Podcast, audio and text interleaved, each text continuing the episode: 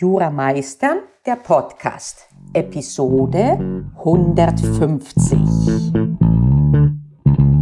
Einen wunderschönen guten Morgen. Wer hätte das gedacht? 150. Episode. Es kommt mir wie gestern vor, als ich begann und wo ich dachte, Mensch, das kommt nicht voran. Aber das ist Stoff für eine andere Episode. Hier will ich im Zusammenhang mit letzter Woche über das mentale Klausurtraining sprechen.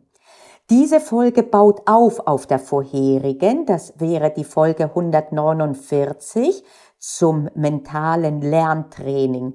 Dort habe ich die Hintergründe ausgeführt und deswegen wäre es mehr als sinnvoll, fast schon notwendig, diese Episode zuerst zu hören. Ich sage das für den Fall, dass du neu dazugestoßen bist beim Podcast und wenn ja, willkommen. Oder willkommen zurück nach einer Pause. Aber jetzt genug hin und her. Mentales Klausurtraining. Wenn du schon gewieft bist äh, darin, dich äh, äh, einzulassen in die mentale Planung deines Lernens, so richtig immersiv, wie wir das letzte Folge besprochen haben, dann ist der nächste Schritt, dies zu tun für die Klausursituation. Und zwar kannst du da auch verschiedene äh, Bereiche abgrenzen, äh, die stressigen Tage vor der Klausur äh, auch, aber lass mich jetzt mal auf die Klausursituation als solche eingehen. Du visualisierst aber im Sinne, wie wir das gemacht haben, nicht nur sehend, sondern immersiv. Eventuell bist du gar kein visueller Typ. Eventuell, wenn ich dir sage, sieh das vor dir, dann siehst du das gar nicht in Bildern. Mir geht es so. Trotzdem kannst du dann visualisieren, nur anders. Du tauchst dann ein mit den anderen Sinnen, mit dem Gefühl, mit dem Gedanken. Wie fühlt es sich an? Ich bin da. Ich muss es nicht sehen. Ich kann trotzdem da sein. Also tauche ein in die Situation der Klausur. Ach, mir fällt gerade ein, das ist ja ein bisschen wie dieses ähm, äh, Rememberal hieß das oder Pensive, wie hieß das noch bei Harry Potter, wo die dann das Gesicht rein, wo er das Gesicht reingemacht hat und in die Erinnerung reinge, äh, eingetaucht ist. So ähnlich. Genau, wenn du Harry Potter Fan bist, dann stell dir vielleicht so eine Situation vor wie du dann eintauchst und dann bist du in der Klausur.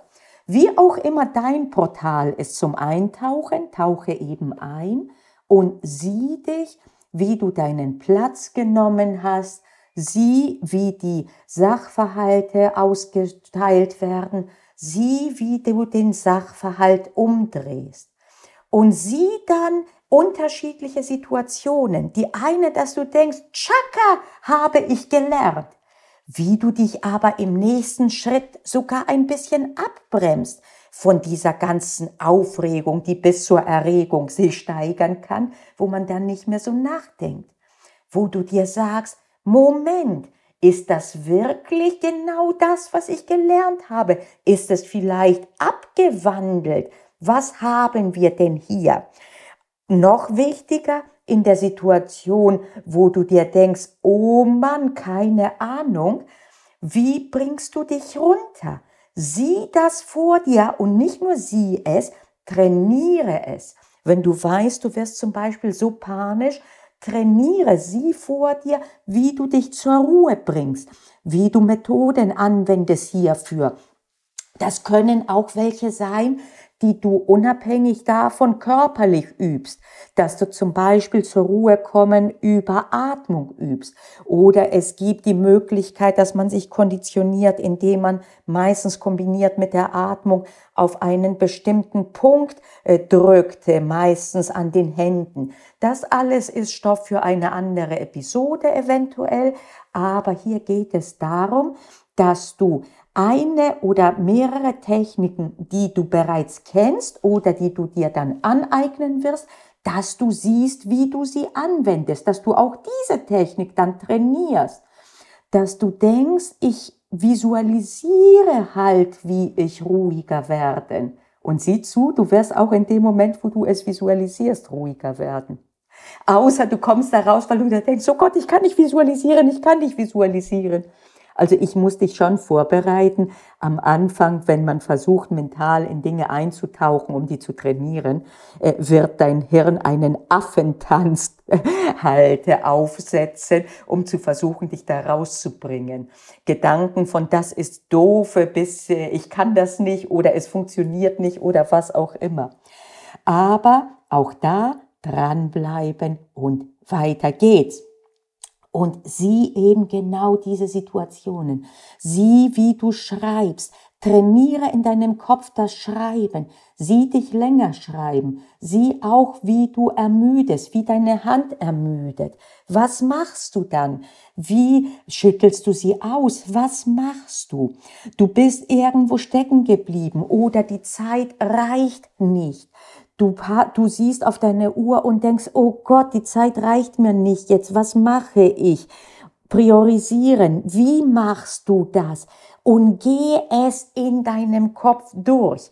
Die gute Nachricht ist, indem du es in deinem Kopf trainieren willst, wirst du auch äh, dann zwangsweise darüber nachdenken, wie will ich denn dann, was will ich denn trainieren, wie will ich mit einer solchen Situation umgehen.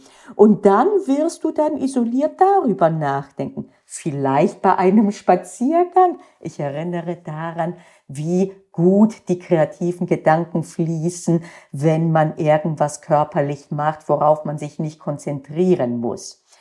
Und äh, mach daraus ein richtiges Spiel. Auch hier gilt, die beste Zeit ist abends und morgens. Beide haben unterschiedliche Funktionen. Abends geht es darum, dass es weiter arbeitet in deinem Unterbewusstsein und morgens geht es darum, dass du einen gewissen Anker setzt für den Tag, dass du schon die Stimmung setzt. Insbesondere solltest du eine Klausur schreiben. Und äh, ja, probier es aus, sag mir Bescheid, wie es funktioniert hat, wie es funktioniert. Und ich bin richtig gespannt, aber ich kann dir sagen, es bringt was. Es wächst dein hier nicht mehr Lernmuskel, sondern dein Klausurperformance-Muskel jedes Mal, wenn du es machst. Mach es so oft wie möglich. Wenn die Sportler und insbesondere die, die SpitzensportlerInnen das so machen und eben visualisieren jeden Schritt des Wettkampfs, wie es ist, wenn der Knallschuss am Anfang, der Startschuss fällt, wie es ist, wenn sie merken, es kommt jemand an sie ran und beim, ich nehme ein Beispiel jetzt aus dem Sprint, ne? wie es ist, wenn Sie die Zielgerade sehen und wenn Sie eigentlich sich denken, ich kann nicht mehr, wie Sie dann trotzdem weitermachen. Und das steigert die Wahrscheinlichkeit, dass Sie auch dann später im Wettkampf es wirklich so werden machen können. Und das werde ich dir dann auch ähm, äh, wie heißt, ans Herz legen, es oft zu machen. Und wenn es funktioniert beim Lernen und bei der Klausur, dann kannst du es natürlich auch machen in jedem anderen Bereich, in jeder anderen Herausforderung deines Lebens. Das ist sowieso der Charme des Jurastudiums. Die Skills, die du hier lernst, um nicht nur zu überleben, sondern auch zu wachsen und besser zu werden und effektiver, die werden dir in deinem gesamten Leben helfen. Also dann, in diesem Sinne, danke fürs Zuhören. Ich bin Panayota Lakis von Jura Meistern, dem Podcast für alle, die Jura verstehen, lieben und meistern wollen.